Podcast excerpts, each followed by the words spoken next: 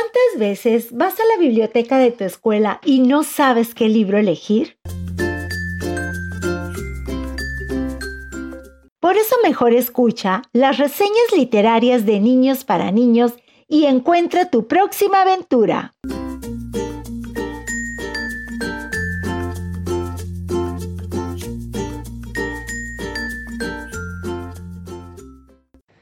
Hola, soy José Julián Isibasi de Sexto B y les voy a hablar del libro Diario de Greg Frío Fatal.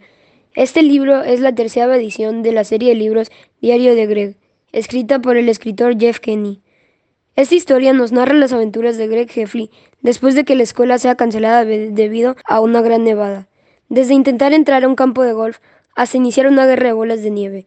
Al leer esta historia no pararás de reír y entretenerte. Este, esta historia fue escrita por el renombrado escritor de libros de niños Jeff Kenny, ganador de premios y diferentes logros.